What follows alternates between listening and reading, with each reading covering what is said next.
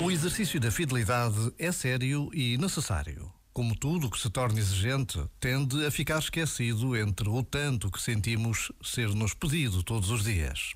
E são muitas as fidelidades que nos podem incomodar.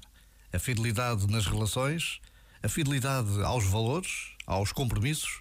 Mas a verdade é que a fidelidade nos estrutura, constrói relações, cria confiança. Por vezes, basta a pausa de um minuto para pedirmos a Deus que nos ajude a sermos pessoas capazes de fazer da fidelidade a forma de estar na vida. Já agora, vale a pena pensar nisto. Este momento está disponível em podcast no site e na app.